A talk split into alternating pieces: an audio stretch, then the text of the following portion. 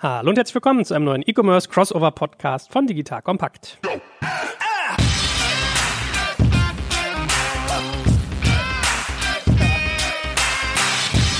Mein Name ist Sherka Kaczmarek. Wie immer bin ich heute begleitet von den beiden E-Commerce-Granten, dem guten Alexander Graf und dem lieben Jochen Krisch. Hallo ihr beiden. Moin, moin. Hallo Joel. So, und heute geht es um das Thema Mobile. Wir machen eine Bestandsaufnahme. Wie wichtig ist Mobile eigentlich mittlerweile geworden im Handel? Dazu werden wir einmal alte Händler in Anführungsstrichen betrachten, sprich Unternehmen, die in Zeiten gestartet sind, als Mobile noch nicht First war, sondern davor. Wir werden mobil gestartete Unternehmen betrachten und auch Mobile Only. Das wären so unsere drei Achsen, die wir mal ins Vergleich setzen. Und weil es ein relevanter Faktor ist, auch den ein oder anderen Payment-Anbieter zum Abschluss hin betrachten, um mal einen Eindruck davon zu kriegen, wie denn eigentlich diese ja, Technologie, kann man ja eigentlich sagen, mittlerweile den Handel beherrscht. Werbung. Aufgepasst! Wenn du ein B2B-Unternehmen bist, möchtest du jetzt deine Sales Pipeline mit neuen B2B-Leads füllen und dafür empfehlen wir dir unseren Partner SalesViewer. SalesViewer lässt sich total einfach erklären. SalesViewer entschlüsselt nämlich Unternehmen, die deine Webseite besuchen und zeigt diese in Klarnamen an. Du und dein Team sehen also ganz genau, wer eure Webseite besucht und wofür sich diese potenziellen KundInnen interessieren. Und dann gibst du einfach Vollgas, denn du kannst diese Unternehmen dann ja zielgenau ansprechen und einfach zu neuen KundInnen machen. Im Marketing und Vertrieb ist das also eine Wahnsinnsunterstützung für die B2B-Lead-Generierung. Deshalb nutzen schon viele Marktführer wie Stepstone, Avato Systems, Spot5, Talon One oder die Vodafone-Tochter Grand Centric Und generieren damit täglich neue B2B-Leads. Und wenn das für dich interessant ist, dann teste SalesViewer doch einfach mal kostenlos. Alles, was du dafür wissen möchtest, findest du unter folgender Weiterleitung digitalkompakt.de slash salesviewer. Und wie immer verlinke ich dir das auch auf unserer Sponsorenseite unter digitalkompakt.de slash Sponsoren. Das war's mit dem Werbespot. So, Starten wir mal ganz basic. Mobile. Also ich weiß noch, als ich vor fünf Jahren Digital Kompakt gestartet habe, habe ich äh, so als eine meiner Standardfragen, wenn ich äh, Unternehmerinterviews hatte, immer gesagt, wie viel Umsatz macht ihr denn schon mobile und was tut ihr da, um das zu forcieren? Gefühlt ist es ja heute quasi, also gehört eigentlich dazu, ne, zur typischen Batterie. Damals konnte man das noch fragen. Wie nehmt ihr das denn wahr? Wie ist denn mobile, wenn ihr euch mit Händlern unterhaltet, mittlerweile angekommen? Ja, als Grundthema ist es sehr weit vorne. Also natürlich würde niemand sagen, dass er mobile nicht vorne mit dabei ist. Die Frage ist ja, wie sieht aber dann das Umsatzseite vielseitig aus, wie sieht das konzeptionell aus. Und da würde ich sagen, da ist schon noch gehörig Luft nach oben. Jetzt, was man, also die Mobile-Konzept im Wesentlichen im Handel ist, einen Online-Shop mobil entweder abrufbar zu machen oder die App so zu gestalten, dass der Online-Shop noch sichtbar ist. Und äh, mein Verständnis von Mobile ist schon, dass moderne Mobile-Konzepte gar nicht mehr so viel mit Shops zu tun haben müssen. Also es sind dann entweder Lieferservices oder das sind irgendwelche Stream-Angebote oder sonst irgendwas. Und da würde ich sagen, ist schon noch eine große Lücke. Oder Alex, vielleicht kannst du ja mal sagen, wenn bei Spriker jetzt ein Kunde aufschlägt, der sagt, er hat irgendwie ein paar hundert Millionen Euro Umsatz äh, im E-Commerce, war bisher sehr stationär geprägt, macht aber auch schon online und will jetzt Mobile machen. Was wären so die ersten Schritte, die ihr mit dem gehen würdet oder ihm empfehlen würdet? Würdest du sagen, eigene App? Würdest du sagen, erstmal Webseite sozusagen mobil optimieren?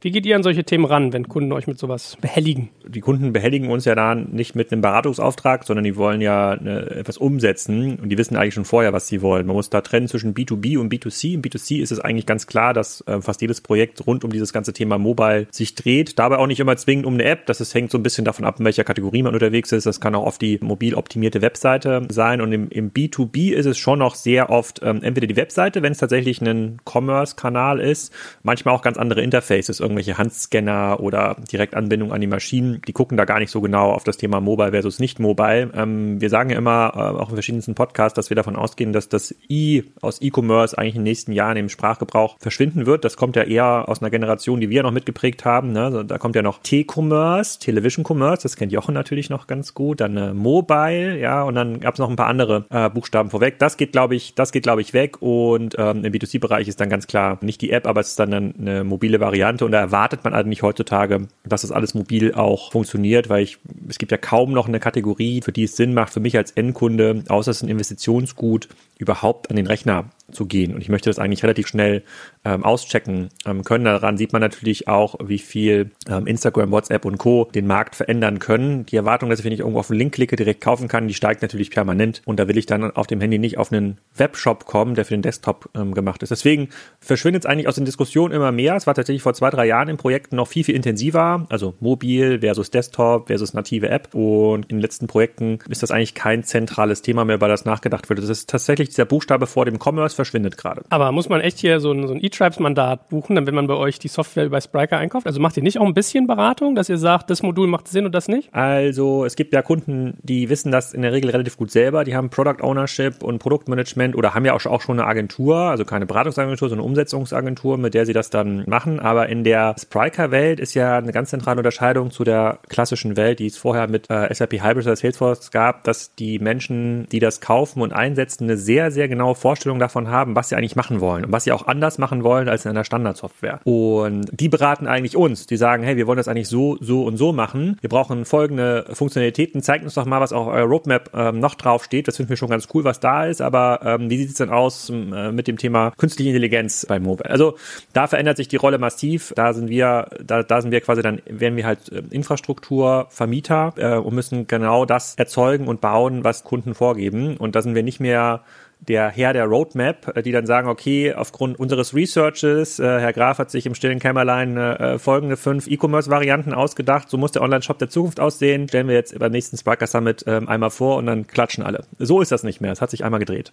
Und ihr seid ja aber vorne dran. Also wenn ihr quasi so ein bisschen auch äh, Laborfunktionalität habt quasi, also eure Kunden kommen, sagen, was sie brauchen und ihr seid damit sehr dicht am Markt. Was würdest du denn sagen, ist mittlerweile Mobile quasi Status Quo? Also was muss ich haben, wenn ich Händler bin, um im mobilen Spiel zumindest wettbewerbsfähig zu sein? Auch da hängt es wieder ganz stark davon ab, wie sozusagen, wie du dein Geschäft gestaltest und woher du kommst und wie hoch bisher dein mobiler Anteil ist. Aktuell sehen wir ja sozusagen durch die äh, Mobify-Akquisition von Salesforce, die am Wochenende kommuniziert worden ist, dass äh, der Markt Richtung PWA steuert, also dass du eigentlich mobil dann neue Interfaces hast. Das kann auch sowas sein wie Frontastic, das äh, kennt sich ja Jochen auch so ein bisschen aus. Also man entkoppelt im Grunde genommen die Systeme, mit denen man einmal das Backend verwaltet und betreut und versucht dann mobil sich so agil wie möglich aufzustellen und muss dann immer so ein bisschen entscheiden, wo pflegt man eigentlich seinen Content und wo pflegt man die Produkte. Heute würde ich sagen, wenn du heute in die Entwicklungsabteilung reinschaust, die sich über aktuelle E-Commerce-Geschäftsmodelle Gedanken machen müssen, da was bauen, dann wird da wahrscheinlich ein Großteil rund um das Thema PWA fliegen. Und da gibt es zwei, drei Anbieter am Markt, da bieten auch alle einen gewissen Standard an, dass du quasi von Haus aus bei Spriker schon was mitbekommst. Aber wir müssen uns dann auch andocken an Lösungen wie Frontastic, wenn das von die vom Kunden gewählte Option ist, um da das, die mobile Experience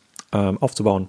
Sag doch mal für Laien, was PWA eigentlich ist. Das heißt Progressive Web App vielleicht, wenn man es übersetzt, es geht immer so ein bisschen darum, dass du Merkmale, die bisher nativen Apps vorenthalten war, ja, Lokalisierung zum Beispiel, damit du die Supermärkte aus in deinem Umkreis anbieten kannst, dass du das versuchst auch auf der normalen Webseite ähm, anzubieten. Da gibt es halt mittlerweile neue Technologien, neue Architekturen, die das ermöglichen. Dafür braucht man dann auch moderne Backend- äh, und Infrastrukturarchitekturen, wie sie dann Spriker mitbringen. Das geht dann mit alten Technologien eben nicht mehr. Aber das ist eine Ausprägung dieser, äh, sozusagen dieser mobilen Revolution. Es wird halt quasi vom Frontend schon also vom User aus gedacht. Und da wird sich dann überlegt, okay, wie kann ich das am flexibelsten gestalten und wie kann ich das auch am äh, sozusagen so aufbauen, dass ich in Zukunft da ganz, ganz, ganz viel ähm, Entwicklungspower reinlegen kann. Deswegen trennt man das. Aber dann heißt es also de facto heute Mobile machen, dass ich gar nicht mehr nur eine Plattform, einen Anbieter habe, sondern dass ich quasi sogar mich aufteile. Also was du gerade gesagt hast, ich pflege meine Daten woanders als vielleicht mein Content oder beziehungsweise Frontend liegt woanders als meine ganze Datenspeicher. Ja, macht ja auch Sinn,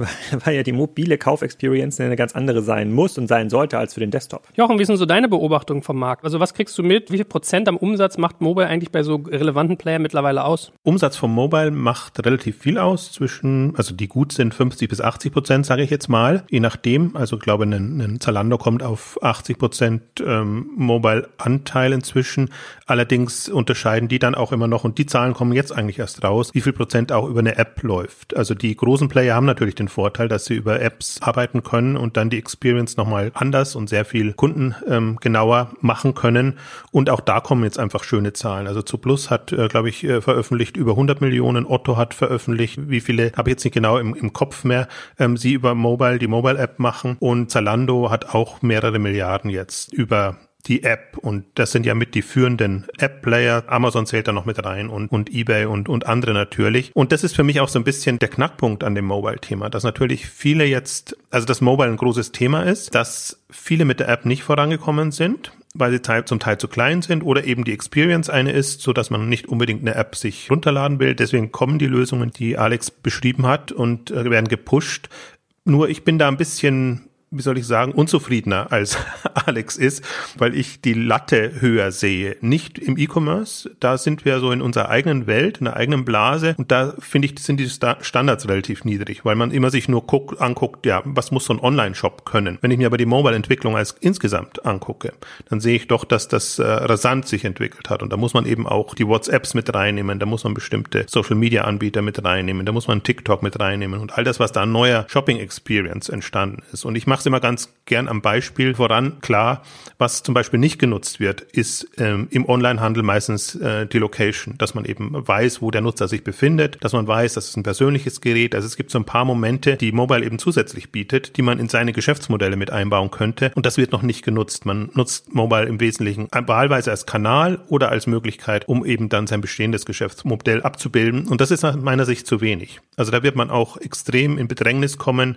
wenn Mobile Pure Player hochkommen. Und das sind ja meistens Player, die gar nicht so sehr vom Handel kommen, sondern eher vom Lieferservice her. Also Picnic haben wir, glaube ich, auch eine Ausgabe gemacht, ist so ein Beispiel. Mobile First, Mobile Pure Player nur mit der App äh, Lebensmittel bestellen und liefern lassen und dann eben auch das ganze Tracking und alles mit dabei hat. Also deswegen ist immer ein bisschen die Frage, sieht man die Mobile-Erfahrungen jetzt, so zehn Jahre, wir gehen Richtung zwölf, 15 Jahre, was in der Zeit passiert ist, oder sieht man, wo ist gerade der Standard und was wird sich in den nächsten fünf oder zehn Jahren tun? Und wenn man einfach sieht, was aus USA kommt, was aus China, aus den, von den asiatischen Anbietern kommt, dann bin ich sehr unglücklich eigentlich mit der Lage in dem ganzen Mobile Commerce Bereich. Siehst du das auch so, Alex?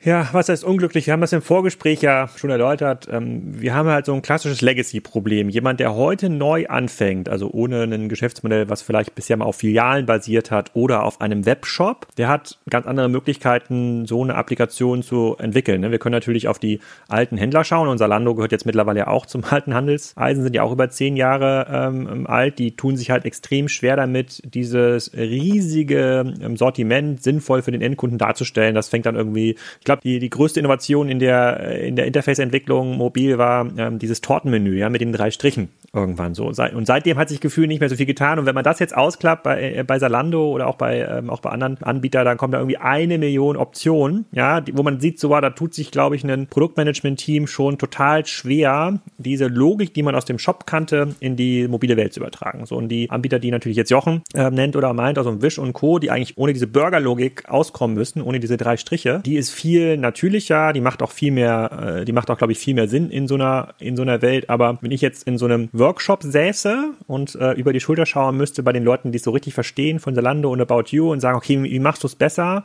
Da müsste man halt ganz viel wegschneiden. Und dieses Wegschneiden aus so einer Legacy-Sicht ist halt unfassbar schwer. Deswegen kann ich mir gar nicht vorstellen, was ein natürlicher Weg wäre, jetzt ein Zalando oder ein Otto, vielleicht auch irgendwann ein About You, die heute ja noch den Goldstandard quasi darstellen in der E-Commerce-Szene, denen zu helfen. Und da gebe ich Jochen recht. Das ist natürlich ein bisschen enttäuschend. Sehe ich ja selber, ich, ich kaufe ja auch ganz viel ähm, ein Mobil. Ist ganz, ganz schwer, da mal zum richtigen Produkt zu kommen. Und ich freue mich immer schon, wenn PayPal integriert ist, weil das für mich der schnellste Checkout ist. Aber ja, es stimmt, es ist ein Stückchen enttäuschend und ich würde mich freuen, wenn da die Anbieter, nicht nur die deutschen Anbieter, sondern die europäischen Anbieter deutlich mehr experimentieren würden, vielleicht auch mit anderen Brands, wo sie einen Zugang zu ihrem Sortiment erlauben unter einer komplett neuen Denke. Das, was man früher mit Nischenshops gemacht hat in der SEO-Welt. Ja, da hat ja auch mal, keine Ahnung, exofa.org und äh, Schlafcouch.com und wo immer man probiert hat, sein Produktsortiment noch ein bisschen spitzer darzustellen. Ich glaube, das müsste man heute auch mobil machen. Ich glaube, das ist nicht mehr sinnvoll möglich, das aus so einer Handelsperspektive, die vom Shop aus denkt, radikal zu machen. Und das müssten wahrscheinlich auch Leute machen, die nie einen Webshop entwickelt haben. Das müssten Leute machen, die wahrscheinlich heute, ich möchte hier niemand zu nahe treten, aber wahrscheinlich 20 Jahre jünger sind als wir, als ich auf jeden Fall,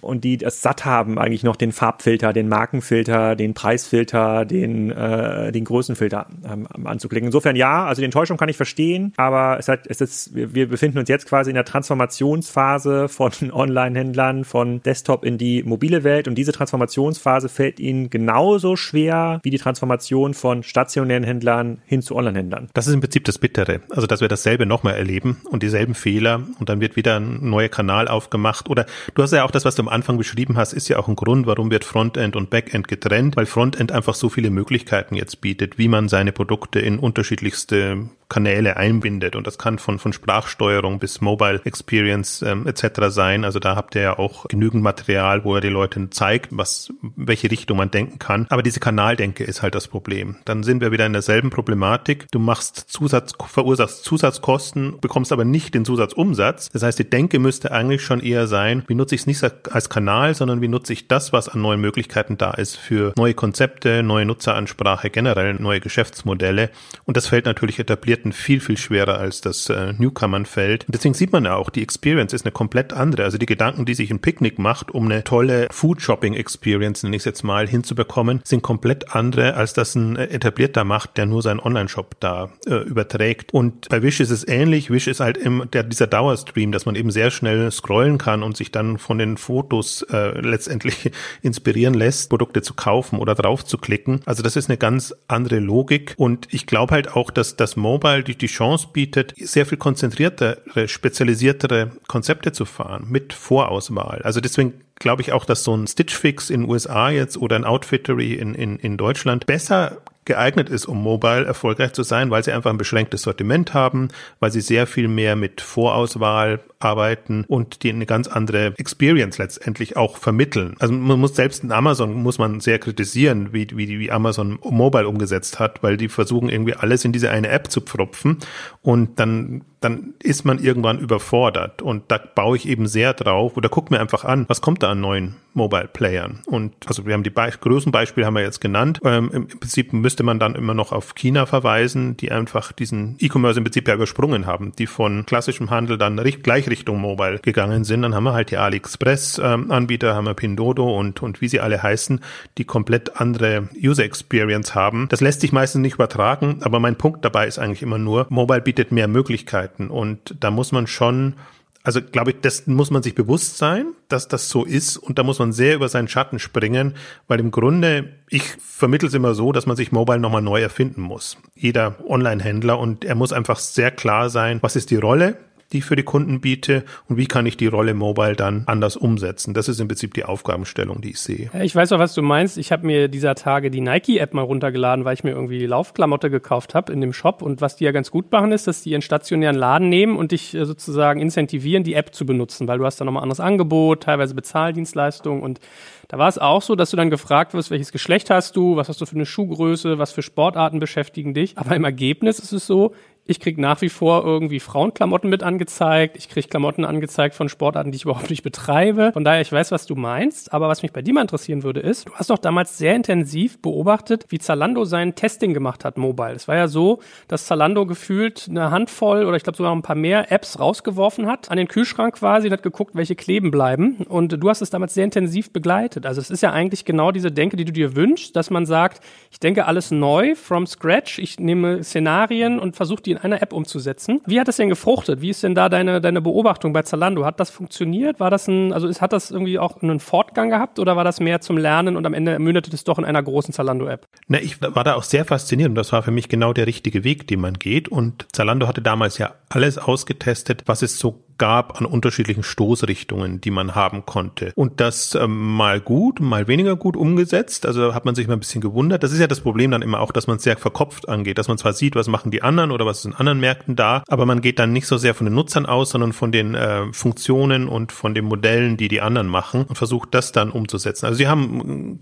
cool im Social-Bereich gemacht, sie haben, haben cool eher in dem lokalen Lieferbereich gemacht, sie haben Richtung Chat getestet und eigentlich alle Richtungen, die man sich sich so vorstellen konnte. Das Problem dabei war, und ich glaube gar nicht sehr, dass es so sehr, dass es jetzt an der konzeptionellen Schiene gescheitert ist. Da kann, kann man dazulernen und da macht man halt Fehler. Also zum Teil war es auch irgendwie in eine komplett falsche Richtung gerannt, hätte man nochmal komplett umbauen müssen. Aber die Entscheidung, die ein Zalando irgendwann getroffen hat, ist, lohnt sich das? Lohnt sich der Vermarktungsaufwand, den wir betreiben müssen, um so eine App zusätzlich zu unserem Zalando und zu unserer Zalando-App in den Markt zu bekommen. Und das ist Geld, Marketinggeld, das natürlich direkt in die Bottomline fließt. Das heißt, wenn du börsennotiert bist, und das war gerade, als sie die Initiative gestartet haben, als sie kurz nach dem Börsengang, da sind sie sowohl in Plattformrichtung marschiert als auch in Mobile-Richtung. Wenn du dieses Geld quasi dann in der Bottomline rechtfertigen musst, dann tust du dich natürlich schwer, weil Zalando ist im Grunde ja gewohnt, ein Thema durch Marketing groß zu machen aber es muss irgendwie eine Perspektive haben. Und zu dem Schritt waren sie nicht bereit. Und das ist allgemein das große Problem im App-Bereich, dass das Marketing einfach unheimlich teuer ist. So Wish ist gerade so durchgekommen. Die konnten das App-Marketing nutzen, als Facebook noch vergleichsweise günstig war und haben deswegen unheimlich hunderte von Millionen in App-Marketing da gepusht, um, nur, nur Hunderte. Nur Hunderte, ja, genau. Ähm, aber ja, sie unterscheiden jetzt so ein bisschen zwischen Kundenstamm und aktive Nutzer. Aber sagen wir mal, sie haben 500 Millionen ähm, Adressen, E-Mail-Adressen oder, oder Accounts, ähm, die sie jetzt halt nutzen können. Und die sind ja gerade so am, am Umdrehen vom Marktplatz hin zu einem äh, eher Local Player mit lokalen Lagern und allem, was damit zusammenhängt. Und diesen Vorsprung haben die genutzt. Im Prinzip das, was Zalando mit seiner TV-Werbung 2009 gemacht hat, 2009 bis 2010, 11. Also, dass, dass man einfach sich da einen Kundenstamm aufbaut oder eine App-Nutzung, also eine App-Download-Geschichte abbaut, jetzt im, im Fall von Wish, und dann weiter machen kann. Und dazu war Zalando nicht bereit. Deswegen ist das alles leider eingeschlafen. Der gängige Weg ist dann immer, und das ist bei anderen auch zu sehen, dann nehmen wir halt das, was wir in Erfahrung gemacht haben, mit in unsere Haupt-App rein. Das Problem ist aber dabei dann auch tatsächlich, dass es einfach eine sehr überladene App sein wird und dass irgendwann nicht mehr klar ist, wofür steht's dann. Und der andere Punkt, den du angerissen hast oder der, der generell einfach das Manko ist, es wäre ja alles super schön, wenn diese Personalisierungsthemen und die Filter Themen wirklich funktionieren würden. Das ist, worauf About You baut, das hast du am Nike-Beispiel jetzt beschrieben, aber das ist halt leider nicht so. Und da merkt man einfach immer auch noch die Schwäche und das bekommt niemand hin, das bekommt auch ein Amazon nicht hin, dass du wirklich das Gefühl hast, das ist jetzt nur mal die Produktauswahl, die für dich relevant ist. Der Vorteil ist ja, deswegen macht ja auch eine, Nike das auf der App oder auch andere, dass du da sicher gehen kannst, im Grunde ist das immer derselbe Nutzer, dieselbe Nutzerin, die das macht. Deswegen könntest du ja sehr viel stärker auch auf die Bedürfnisse eingehen, du musst nicht immer die Sorge haben, haben, dass dann noch jemand anders mitnutzt oder dass das irgendwie verfälscht wird. Also insofern, das sind alles so Herausforderungen. Nichtsdestotrotz plädiere ich sehr dafür, ein, ein mobile adäquates Konzept sich zu überlegen und das dann voranzutreiben. Ihr Lieben, hier ist nochmal Joel von Digital Kompakt und gerne möchte ich dir an dieser Stelle eine weitere Alternative in der aktuellen Marktplatzlandschaft mitteilen. Und das mit einer echt spannenden Zielgruppe, nämlich die junge Familie. Wir sprechen hier von über sieben Millionen aktiven Kunden. Denn der Partner, auf den ich hier hinleite, ist die MyToys Group mit den Shops MyToys, Mirapodo und Yomonda. Einer der größten E-Commerce-Player also in Deutschland. Denn mit insgesamt über 150 Marktplatzpartnern ist die MyToys Group in allen Sortimenten wie Spielzeug, Fashion, Schuhe und Home Living zu Hause. Ein spannender neuer Kanal, den du vielleicht bei deinen E-Commerce-Ambitionen bisher noch nicht auf dem Zettel hattest, aber dringend haben solltest. Und das Team freut sich echt auf einen direkten Austausch über gemeinsame Partnerschaften. Deshalb, wenn das für dich interessant ist, dann schau dir das Partnerprogramm der MyToys Group jetzt einfach mal selbst an. Ich habe dir eine Weiterleitung eingerichtet unter digitalkompakt.de slash MyToys. Natürlich verlinke ich das auch in den Show Notes und alle Sponsoren findest du ja sowieso immer. Du kennst das, auch auf unserer Sponsorenseite unter digitalkompakt.de slash Sponsoren. Ist es nicht, was äh, Jochen gerade beschrieben hat, Alex, auch so das Kernproblem, dass man, also was du gerade gesagt hast, alte Händler und Legacy und Altlast, die machen natürlich solche Dinge nicht so gerne, weil Zöpfe abschneiden immer viel Geld kostet oder weil, was Jochen gerade beschrieben hat, diese ganze Entwicklung halt sehr, sehr teuer ist und man sich dann fragt, stecke ich das nicht lieber in mein Kerngeschäft, was gelernt ist, wo ich relativ gut approximieren kann, welche Umsätze ich erzeuge, während das andere eher noch so ist mit einem Fragezeichen in der Zukunft. Also ich weiß, gerade Mobile war ja so, auch mit Aufkommen des iPhones hieß es ja irgendwie jahrelang, äh, da kommt jetzt der Durchbruch, der kommt jetzt und der kam halt lange nicht und jetzt ist er halt doch da. Also das ist ja schon eine Wette, die ich platziere. Ist das nicht ein bisschen auch das Problem, also dass ich quasi qua Denke, qua irgendwie ähm, Marketingplanung als Großer gar nicht so einfach in der Lage bin, diesen Weg zu gehen, den so eine Mobile First Firma easy gehen kann? Jein. Also A ist es aus meiner Sicht keine Wette. Es ist total genauso klar, wie wir vor wahrscheinlich schon fünf Jahren gesagt haben, der stationäre Einzelhandel hat ein riesiges Problem. Er stirbt. Ja, alle Händler müssen sich verändern. Können wir heute mit guter Gewissheit sagen, der Desktop-E-Commerce hat ein Problem. Wer sich da nicht ändert und Richtung mobil oder meinetwegen andere Devices orientiert, wird nicht mehr vorankommen. Und deswegen ist es aus meiner Sicht keine Wette. So, das, das löst noch lange nicht das Problem, was ein Zalando oder andere Unternehmen heute haben, aus der Legacy-Denke rauszukommen. Das zweite kostet es viel Geld. Ja, gute Applikationen kosten enorm viel Geld. Ähm, ich finde ein gutes Beispiel, es geht dabei aber nicht um Design. Ein gutes Beispiel ist Picnic. Picnic ist eine ganz hässliche App. Ja, also wirklich nicht schön. Die ist reduziert auf genau das, was ich brauche für den Lebensmitteleinzelhandel von mit ein äh, mit ein paar tausend Artikeln, die ich auswählen muss. Also das kann man ja eins zu eins vergleichen mit der Rewe App oder mit dem Rewe Online Shop, bei dem ich mich ja quasi durch die komplette Bananenkategorie noch durchklicken muss. Das macht halt wirklich gar keinen Sinn. Und äh, aus einer aus einer modernen ähm, userfreundlichen Sicht. Und jetzt kann man ja live wirklich live gerade verfolgen, wie sich ein Logistikunternehmen, ja, und ich glaube, Flaschenpost, ohne den jetzt zu nahe zu treten, sind, waren jetzt auch gerade im Kassenzone-Podcast, ist ja im Wesentlichen ein, ein Top-Logistiker, der Getränke macht. Wie sich die jetzt über diesen mobilen Ansatz Richtung, ja, Voll-Teilsortiment LEH entwickeln, das ist auf jeden Fall möglich. Es tut, wenn ich als Unternehmen erkenne, dass ich zu langsam werde in der Adaption dieser Trends oder dieser Entwicklung, dann muss ich es auslagern. Dann muss ich sagen, okay, ich schneide mir jetzt einen Markt raus. Ich als Zalando nehme jetzt mal Österreich zum Beispiel. Ich, ich trifft immer Österreich oder Belgien als kleine Märkte in Deutschland. Ähm, ich nehme jetzt mal Österreich und äh, mache da den Shop eigentlich zu und zwinge mich als Unternehmen da neu zu denken und zu schauen, ob ich das gut durchhalten kann und ob ich da vielleicht nach zwei Jahren besser bin, als ich vorher war mit einem hybriden Ansatz. So, das ist eine Möglichkeit, das, die braucht erstmal ein entsprechendes Management-Backup. Das kann Salando aber noch, weil es noch Gründer geführt ist. Ein angestelltes Management könnte das nicht. Da gebe ich dir vollkommen recht, weil die müssen diese Bottomline-Optimierung durchführen. Aber Robert Gens könnte das noch entscheiden. Das ist gar kein Problem. Könnte sagen, okay, ich verzichte auf diese 15 Millionen Deckungsbeitrag, die mir Österreich jetzt pro Quartal äh, bringt und mache jetzt, mache jetzt Mobile Only. Es ist schon möglich, aber es ist wirklich eins zu eins erinnert mich diese Diskussion an ähm, die Themen, die äh, wir auch in verschiedenen Aufsichtsrats- und Beiratscalls ähm, haben, äh, wo man dann schon merkt, so, ja, stimmt alles, ja, es kostet Geld, es ist vollkommen unsicher, wann der Payback erzeugt wird. Wenn wir dieses Geld jetzt in unser altes Geschäftsmodell stecken, in die Investition in Preise zum Beispiel, also tiefere Preise oder ein besseres Kassensystem oder nochmal eine bessere Außenwerbung. Ja, erzeugt in den nächsten 24 Monaten einen sicheren Payback. Aber wenn ich diesen harten Schritt, jetzt diese Wette mit Österreich oder dieses wirklich radikale nicht gehe, dann habe ich wahrscheinlich keine Daseinsberechtigung mehr in zwei, drei Jahren. Und deswegen muss man das einfach so, ähm, muss, ich glaube, das muss man genauso deutlich sagen, wie ich es versuche auszudrücken. Auch wenn wir jetzt auch nicht die bessere Produktmanager bei Salando wären. Und das ist, glaube ich, auch genau das die Erkenntnis. Es geht nicht um besseres Produktmanagement. Es ist ein bisschen Ansatz, wie setzt man das eigentlich auf im Gesamtunternehmen und wie hält man die Desktop-Leute,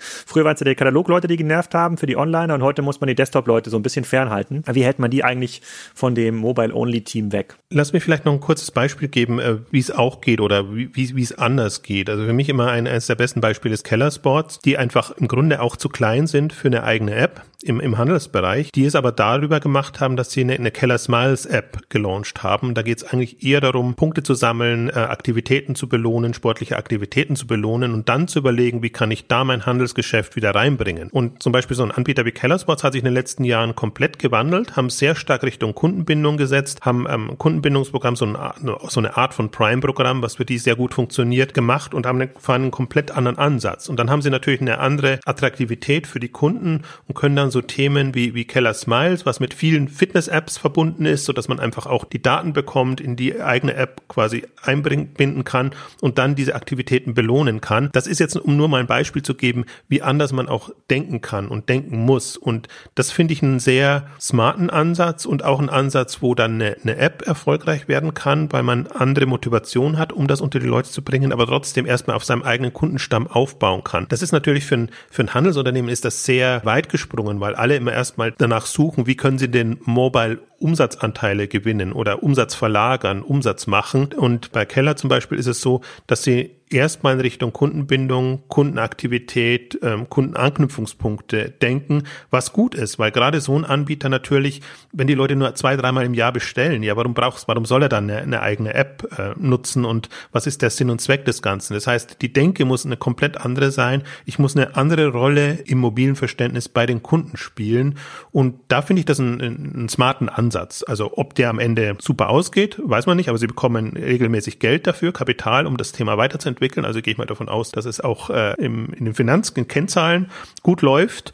Und das ist für mich so ein wegenbeißendes Beispiel jetzt von dem bestehenden Player. Aber guck mal, Alex, wenn ich hier deine Social-Aktivitäten verfolge, dann kriege ich ja mit, dass du vor kurzem im schönen Karlsruhe warst, bei den Kollegen von DM, bei dem Christoph Werner. Wenn der dich jetzt nach eurer Podcastaufnahme fragt, ja, Herr Graf, äh, Sie reißen ja mit Ihren zwei Kollegen da im Podcast immer die Fresse auf. Jetzt sagen Sie mir doch mal, wie soll ich denn Mobile für DM machen? Gehst du dann zu dem hin und sagst, ja, machen Sie doch mal Slowenien irgendwie äh, Ihre ganzen Desktop-Umsätze zu und machen dann nur App? Was sagst du dem? Also, das ist ja jetzt wirklich ganz alte Welt sozusagen, weil man dann noch äh, stationär dabei hat. Wenn du jetzt am Ruder wärst, für DM die Mobile-Strategie zu verantworten, was würdest du da tun? Erstmal sage ich nicht mehr, was gemacht werden muss, sondern ich sage nur, wie es gemacht werden muss, weil das Team von DM und insbesondere um Christoph Werner hat wahrscheinlich schon eine ganz, ganz eigene Vorstellung, wie man das Unternehmensmotto hier bin ich Mensch, hier kaufe ich ein, auch mobil äh, umsetzen kann, ohne Rabattdruck in der App zum Beispiel. Das ist so ein USP, den die haben. Und äh, ist tatsächlich so, äh, ich weiß nicht, habt ihr, habt ihr die DM-App auf eurem Handy mal installiert? Ich habe das hier vor dem Podcast tatsächlich mal gemacht. Wisst ihr, was ihr in dieser App findet? Erleuchte also, uns. Erstmal hat die App auf. ganz viele Downloads. Ich bin ja im Android-Umfeld ähm, ähm, und ähm, da hat sie über eine Million Downloads, mein DM, und 4,8 Sterne, also re relativ gut. Also das muss ja dann eigentlich ein Mobile First Player sein. Das muss ja, das muss ja im Grunde eigentlich schon so sein wie Wish, die, die DM-App. Und für die M wäre es eigentlich total auch sogar cool, sowas zu bauen, weil bisher hat ja der Online-Anteil auch vor Click und Collect gar nicht so eine hohe Relevanz. Man hätte das ja super krass testen können. Wenn ich die App jetzt aber aufmache, dann sehe ich da eine Liste großer Kategoriereiter. Ich, ich halte euch mal ich euch mal das kurz in die Kamera. Gucken, ob es hier ein bisschen scharf wird. Das können jetzt die Leute im Podcast nicht sehen. Ah, jetzt müsstet ihr was sehen, richtig? Ja. Ja, so. Ähm, so, und äh, da sehe ich dann die Kategorien meine Produkte, Pflege, Parfüm, Make-up, Haare, Baby, Kind, Gesundheit, Haushalt, Ernährung, Tier. Ähm, und da kann ich dann auf die Produkte klicken und kommt dann quasi in immer weitere Filter. Ja, bis ich quasi einmal zu dem Produkt ähm, runtergekommen bin. Also ich habe wahrscheinlich so fünf Klicks, bis ich auf einer Kategorieseite lande. Macht eigentlich gar keinen Sinn aus der Argumentation, die wir bisher vorge vorgebracht haben. Aber, und da muss man natürlich Christoph Werner recht geben, die App ist extrem gut bewertet. Sie funktioniert für die Kunden, die die M heute anspricht. Die haben natürlich das ganze Thema auch sehr cross-medial, also im Wesentlichen durch ihre Schaufensterscheiben auch beworben. Der klassische stationäre DM-Kunde ist dort dran. Würde jetzt ein klassischer Picknick- oder Flaschenpostkunde das gut bewerten? Wahrscheinlich nicht. Jetzt ist so ein bisschen der Spagat. So, konzentriere ich mich auf die zwei, drei Millionen Kunden täglich, die in den DM reinlaufen, die mir heute das Geld bringen? Oder konzentriere ich mich äh, sozusagen auf die Lester-Schwestern äh, Joel, Jochen, wobei Jochen ja nicht so viel online bestellt, hat er ja schon mal gesagt, aber Joel und Alex, äh, die sowieso keine Markenbindung zur DM haben, die einfach dort ihre, äh, ihre Handcreme kaufen, wo, wo sie gerade sind. Man kann Rossmann im Bahnhof sein, kann aber auch eine, äh, kann auch was anderes, kann auch der Kiosk sein. So, und um da auf deine Frage zurückzukommen, in den Chefsessel setzen müsste, ja, da würde ich sagen, okay, ja, fair, da muss ich wahrscheinlich die klassische meine DM-App genauso machen, wie sie heute aussieht. Vielleicht noch ein bisschen optimieren, wenn das den Kunden gefällt, aber würde links daneben ähm, eine, eine reine Online-Marke aufbauen oder einen Pure Online-Player kaufen, der vielleicht nur ein begrenztes Sortiment von mir vermarktet, aber dann die Joels und Alex äh, richtig abholt. Das wäre meine heute nach der Diskussion, wir haben jetzt ja noch, machen ja keine DM-Strategie hier live im Podcast, aber so würde ich da, glaube ich, rankommen. Und vielleicht machen sie das ja auch, das wissen wir ja gar nicht. Ich, wir haben ja nur nach DM gesucht, aber wir wissen ja gar nicht, ob sie eine reine, vielleicht nicht sogar ähm, sowas schon machen. Und ähm, das Gebäude in Karlsruhe, was sich da DM gebaut hat, so eine klassische alte Firmenzentrale, Firmenzentrale, also neue Firmenzentrale, aber in dem im Vor-Covid-Muster, würde ich mal sagen, heißt Dialogikum. Ähm, und vielleicht gibt es da schon Leute, die sich genau darüber Gedanken machen. Und jetzt müsste es Christophs Aufgabe sein, einen Teil dieser Bottomline zu nehmen und sagen, okay, stelle hier x Millionen ab über mehrere Jahre und versuche mal in dieser Wish-Welt den, ähm, den Instagram-Kunden abzuholen. Könnte sein, dass das gut ist und gut funktioniert. Aber durch ein App-Review, ich glaube, Jochen hat ja irgendwann mal angefangen mit diesem Thema so App-Reviews, irgendwie ein bisschen eingeschlafen bei Exciting Commerce, aber ähm, ein App App-Review bei der DM-App nach den Maßstäben, die wir hier gerade beschrieben hätte, würde wahrscheinlich desaströs ausfallen. Aber holen uns doch nochmal ein Stück weit mehr ab. Punkt verstanden, also auch äh, mit schlauer Strategie, finde ich, oder schlauer Gedanke. Wie sähe denn die DM-App aus, wenn Picknick die gemacht hätte? Ja, wie Picknick? Äh, ich habe Picknick zum Beispiel nicht, weil Picknick liefert bei mir nicht. Sag doch mal den Vielleicht spulen wir mal, spulen wir mal eine, ein, einen Schritt zurück. Wie ist denn Picknick entstanden? Picknick ist ja nicht entstanden, indem sich da irgendwie drei junge Studenten hingesetzt haben und gesagt haben, wie muss Lebensmittellieferung der Zukunft aussehen, sondern das war das ehemalige Fredhopper-Team. Die haben finanziell schon ausgesorgt und die haben ein Jahr Zeit gehabt mit mehreren Dutzend Leuten, um, klar, die haben das ganze Thema äh, Lagerverwaltung natürlich auch selbst gemacht. Die haben ihre äh, Elektrofahrzeuge, mussten sie da irgendwie zusammenlöten und diese Boxen da auch ein bisschen, ein bisschen einpassen. Das sind sehr vertikaler Liefer äh, Lieferansatz, aber ähm, die Hälfte des Picknick-Teams sind IT-Leute. Die arbeiten also an den Prozessen und an der Applikation. Und die haben sich genau gedacht, wie möchten wir in Zukunft einkaufen? Wie möchten wir unsere Lebensmittel halten? Und genauso müsste man sich ja auch im Drogeriebereich hinsetzen und überlegen, bin ich als Kunde in Zukunft eigentlich noch bereit, diese künstliche Trennung zwischen Supermarkt und ähm, Drogerie hinzunehmen? Das ist ja ein Modell, das gibt's ja gar nicht weltweit. Also dieses Drogeriekonzept, äh, wie wir das in Deutschland äh, haben, das gibt's ja nur in wenigen Staaten Daten. So, gibt es diese Ausnahme in Deutschland auch in Zukunft? Sind Leute bereit, eine andere Marke für ihre Drogerieprodukte wahrnehmen zu wollen, als für ihre Lebensmittelprodukte, also für das, was sie essen wollen? Das wäre Frage eins. würde ich massiv hinterfragen, ob das so ist. Wenn das aber so ist, und ich glaube, dass das Drogeriekonzept noch eine, ähm, eine Lösung nach vorne hat, würde ich mir im zweiten Schritt überlegen, sind es auch noch die Kategorien, die bisher in Drogerien aktiv waren, also Gesundheit, Haushalt, Baby und Pflege, das sind, glaube ich, so die, äh, das sind, glaube ich, die Kategorien, über die Supermärkte sind. Oder besetzt ein anderer Anbieter diese Kategorien möglicherweise besser? Wahrscheinlich würde ich mich konzentrieren auf Pflege und Gesundheit und den Rest den Anbietern überlassen, die irgendwie mal einen Kehrblech und, und, und Klopapier besser äh, an den Endkunden schicken können als ich. Und da würde ich dann mein Sortiment ausbauen und sagen, okay, ich möchte nicht nur 20 Handcremes, ich möchte alle 200 relevanten ähm, dieser Welt und ich möchte vielleicht Jochen, der, äh, der Handcreme-Fetischist ist, äh, dann ein ganz anderes Angebot bereitstellen als Joel. So muss ich rangehen an die Produktentwicklung und komme dann mit verschiedenen Apps am Ende des Tages raus. Also für verschiedene Kohorten, muss mich dann entscheiden, so, welche Kohorte ist eigentlich die erste, die ich ansprechen will und für die baue ich diese Lösung. Und das sind möglicherweise nur 5% der heutigen DM-Kunden und das ist halt das Problem mit dieser Legacy. Aber für diese 5% der Kunden habe ich dann vielleicht ein überragendes Produkterlebnis und auch ein überragendes Liefererlebnis. Aber der Christoph Werner sagte doch bei mir im Podcast auch, das sei ein bisschen wie so ein DJ, der zwei Songs ineinander überführt, du musst es irgendwie abmischen, sozusagen rüberführen. Äh, dem verkaufst du jetzt, dass er für quasi 5% seiner Zielgruppe eine eigene App konzipieren muss, in die er wahrscheinlich so und so viel Millionen Euro Bottomline reinsteckt.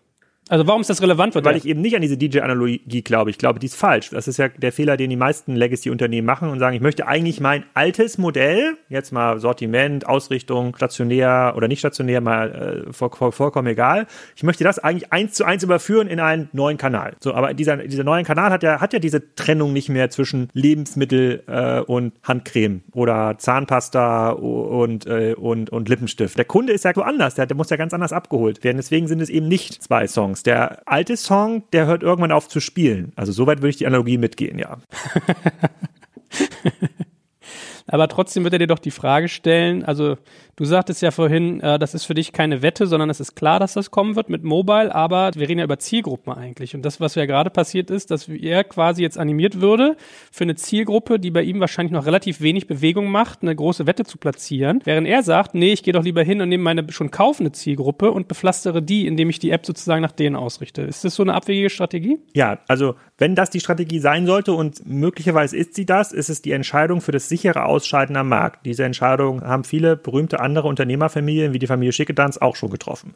Sie wäre also nicht revolutionär, sie wäre sogar nachvollziehbar. Aber er kann natürlich auch sagen, hier, das, die spinnen ja wohl alle. Ja, äh, ich muss hier das Unternehmen mit, ich weiß gar nicht, wie viele Leute die 60.000 Leute oder so, muss das hier die nächste Generation führen. Ich brauche die Filialen, ich will das alles einbinden. Und wenn man aus dieser ja auch total nachvollziehbaren Transformationsperspektive kommt, kann ich das alles nachvollziehen. Aber ich habe mittlerweile eine sehr hohe Demut gegenüber der Geschwindigkeit, die sich, die der Markt sich verändert und gegenüber neuen Modellen. Deswegen ist diese Aussage, dass das ein neues Modell, ein besserer, möglicherweise mobiler Player übernimmt, finde ich total valide und da würde Christoph oder auch ein Raoul Rossmann sagen, das unterliegt aber dem Winners Bias. Ja, Amazon hat es vielleicht gewonnen, aber auf der, das haben auch viele andere probiert und haben ganz, ganz viel Geld verbrannt. Das darf man also nicht zu ernst nehmen. Das ist ja das Argument der gestandenen Unternehmer, die das ja immer aus dem eigenen Cash, ja, quasi anstatt das dritte Golfhotel zu bauen, müssen sie ja jetzt äh, noch, eine, noch ein äh, B2C-Logistiklager aufbauen. Das ist natürlich schwer und auch eine harte Entscheidung, verstehe ich alles. Aber die unterstellen das da diesen Winner, Winners Bias. Stimmt ja auch bleiben ja auch viele liegen, aber einer gewinnt trotzdem und das ist halt eben nicht der Legacy-Player in der Regel. Jochen, wie siehst du das denn, was unser zynischer Freund aus dem Norden hier so von sich gibt? Das ist nicht zynisch, das meine ich genauso, wie ich es gesagt habe. Naja, ich sehe es ja im Zweifel immer noch extremer. Das ist ja so das, das Problem dabei. Also das, das Problem ist ja, das Problem, was DM hat, ist ja nicht ein Mobile-Problem, sondern äh, die Läden. Und äh, wer will sich in Corona-Zeiten noch durch die engen Gänge zwängen und ähm, das machen?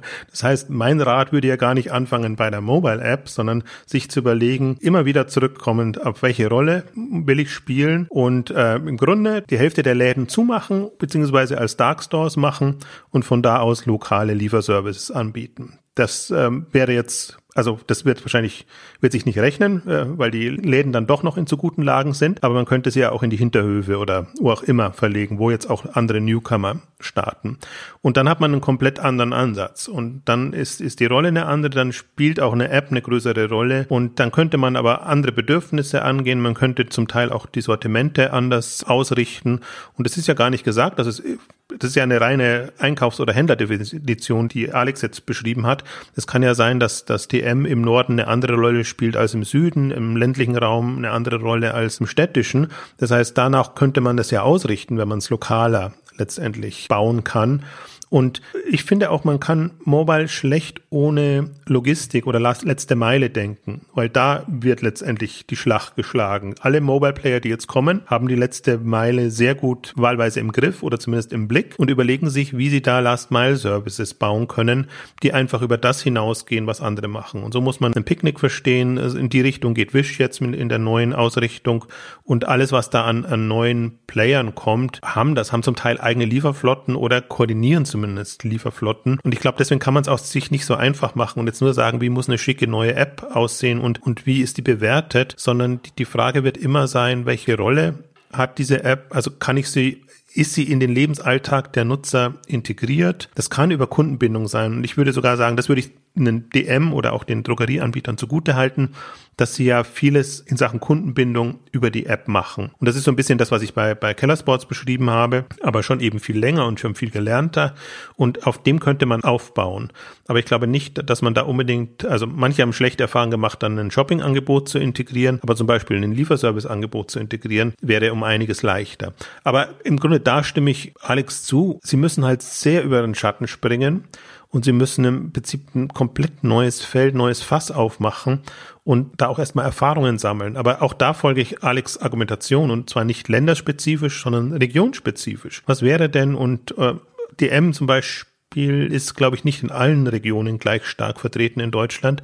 Wenn man sich bewusst eine, wo man unterrepräsentiert ist, raussucht und sagt, okay, da ist DM eben nicht der Laden um die Ecke, sondern da ist DM der vergleichsweise schnelle Lieferservice, wo man dann die Produkte aus der Kategorie bekommt. Also auch da hätte man Testmöglichkeiten. Das Problem und ich glaube, das ist im Mobile noch viel stärker als im E-Commerce, dass man im Mobile immer versucht, nationale Konzepte auszurollen auf, auf einmal.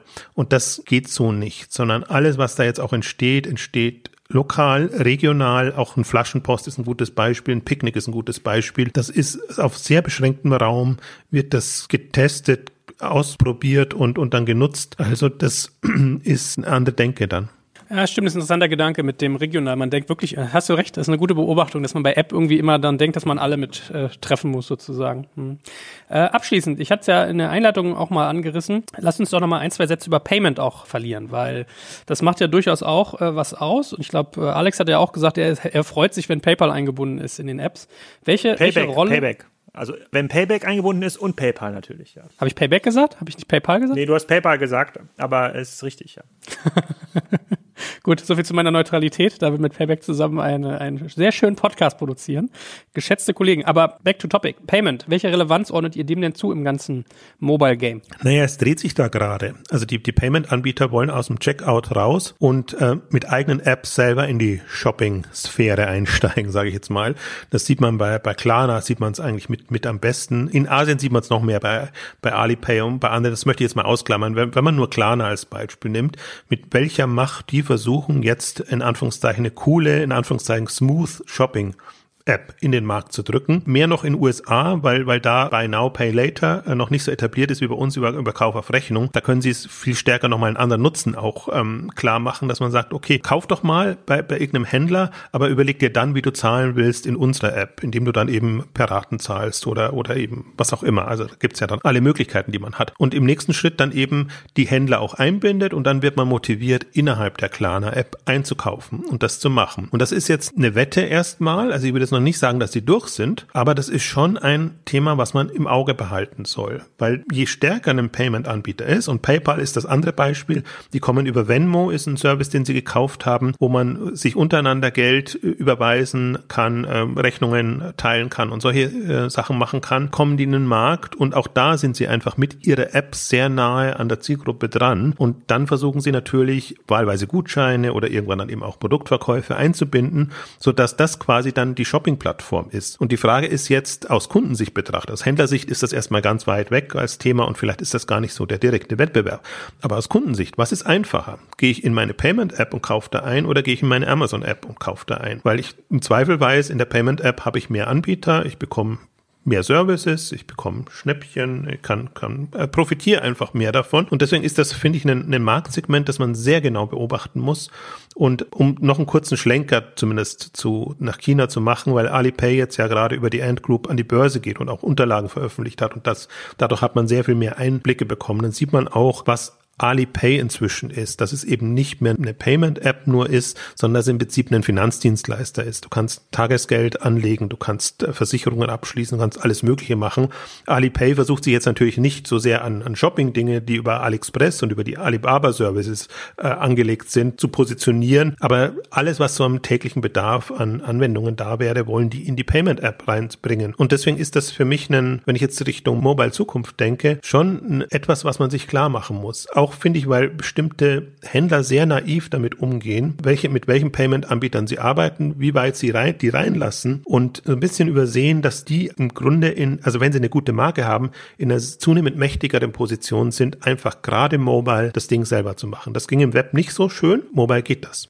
Herr Graf, sehen Sie das auch so? Ja, also ich, ich habe deswegen auch äh, Payback gesagt, weil das ja ein, das ist jetzt keine Payment-App, aber das ist eine Loyalty-Programm-App und die erzeugen schon auch über ihren eigenen Marktplatz. Der ist jetzt natürlich vielleicht jetzt für uns nicht täglich relevant, aber die haben natürlich dieses, äh, dieses Thema, hier kannst du mit Rabatten oder ähm, arbeiten, hier hast du quasi ganz, ganz tolle ähm, Angebote. Das erzeugt natürlich eine bestimmte Klientel eine extrem große Sogwirkung. Sonst würden die ja nicht so einen großen Umsatz darüber hebeln. Und äh, das finde ich auch ein Beweis, zumindest für diese Kohortenthese, dass da quasi ganz viele verschiedene Kundensegmente in dem Markt unterwegs sind, für die vielleicht diese 5% Rabatt oder 2% Rabatt total wichtig sind, die dann über das Convenience-Argument von Amazon ausstechen. Ich selber merke natürlich selber, dass ich PayPal viel öfter jetzt nutze, um mit, um Geld hin und her zu überweisen, aber für mich ist es jetzt noch kein Marktplatz und das ist jetzt so ein bisschen natürlich Wissen Dritter, wenn ich da über die Schulter schaue, was passiert da von Alipay und Co. Und Jochen hatte das ja gerade im Blog ja auch aufbereitet. Das ist wirklich extrem empfehlenswert, mal sich diese Börsenunterlagen anzuschauen. Also was ist eigentlich möglich und äh, wie kann man dieses Nutzerverhalten für sich ausnutzen? Deswegen ja, also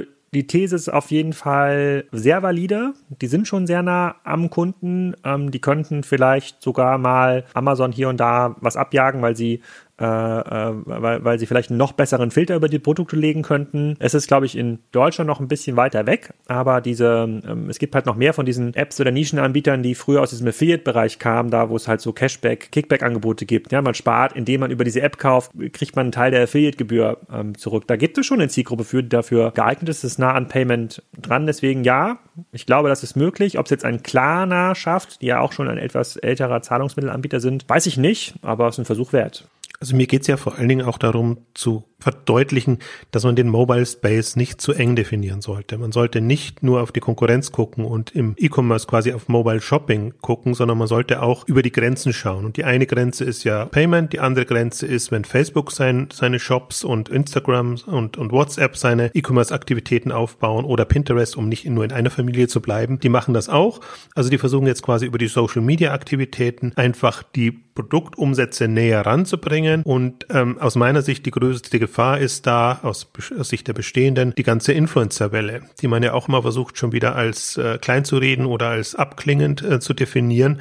Aber das sind Verkäufer. Wenn die äh, gleich einen Job haben oder eine, eine Möglichkeit, um Payment und die Produktlieferung anzubieten, dann sind die am nächsten dran am Kunden. Und das sind für mich so zwei Welten, die sich auftun, also schon bestehende jenseits des allem, was wir, was wir sonst so besprochen haben, jetzt auch in, in der Ausgabe, die für mich da mit reinzählen. Weil mein Horrorszenario in Anführungszeichen ist immer, lass es bei Instagram klappen, lass den Shop da integrierbar sein, dann kann Instagram die bessere Plattform sein als ein Amazon. Und dann ist das, dann wäre die ganze Facebook-Instagram-Gruppe sogar eine Gefahr jetzt, um quasi in der Mobile-Welt der führende Online-Shopping-Anbieter zu werden. Deswegen sehe ich das nicht immer nur als Gefahr jetzt für die Kleinen, sondern auch die Großen. Denn Amazon hat Mobile im Prinzip keine wirkliche Lösung, außer dass es das bestehende Angebot in eine App oder in eine mobile Umgebung verpflanzt. Und das reicht im Grunde nicht. Also Amazon hat in keinster Weise eine mobile DNA und ähm, die anderen haben das. Die arbeiten eben über, über Streams, Feeds, die arbeiten jetzt über diese Live-Komponenten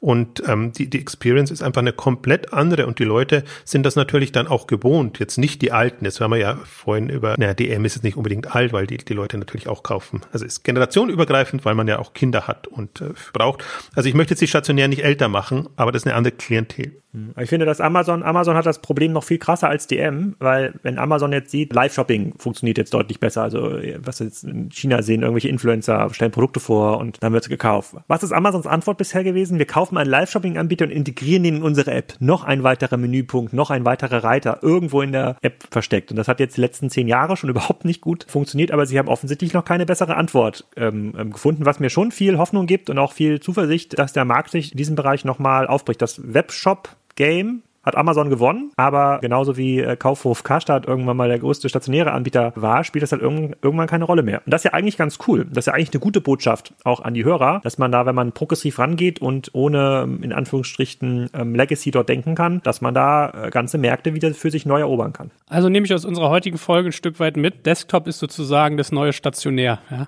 ja leider. Ja, das äh, kann, kannst du kannst du machen, kannst du so machen, ja ha, hervorragend. Aber ich meine, es waren ja viele spannende Denkanregungen drin. Also sowohl Apps äh, regional zu denken und nicht national, als Amazon sich mal zu fragen, habe ich irgendwie mobile Szenarien überhaupt im Griff, äh, weil die immer nur noch als Menüpunkt reinzufropfen, finde ich auch interessant. Ja, der liebe Christoph Werner hat, glaube ich, auch ein bisschen was zum Nachdenken bekommen. Der Arme, dem klingeln heute bestimmt die Ohren. Der sei gegrüßt herzlich. Aber ja, es hat viel Spaß gemacht. Haben wir noch was Wichtiges vergessen? Äh, nee, ich finde übrigens die M viel besser als Rossmann, wollte ich hier nochmal sagen. Ob das jetzt noch hilft? Ach ja. Gut, meine Freunde aus dem Norden und aus dem Süden. Vielen, vielen Dank euch beiden. Auf bald und ähm, ja, ich weiß gar nicht, was soll ich jetzt noch sagen, äh, Alex, nachdem man hier so zynisch die, die, den armen, die armen Rossmänner. Was heißt denn jetzt zynisch? Ich finde, wir geben hier eine Art Lebenshilfe, die kann man annehmen oder eben nicht. Ja, auch Ratschläge sind Schläge, ne? Macht's gut, ihr beiden. Danke. Also tschüss.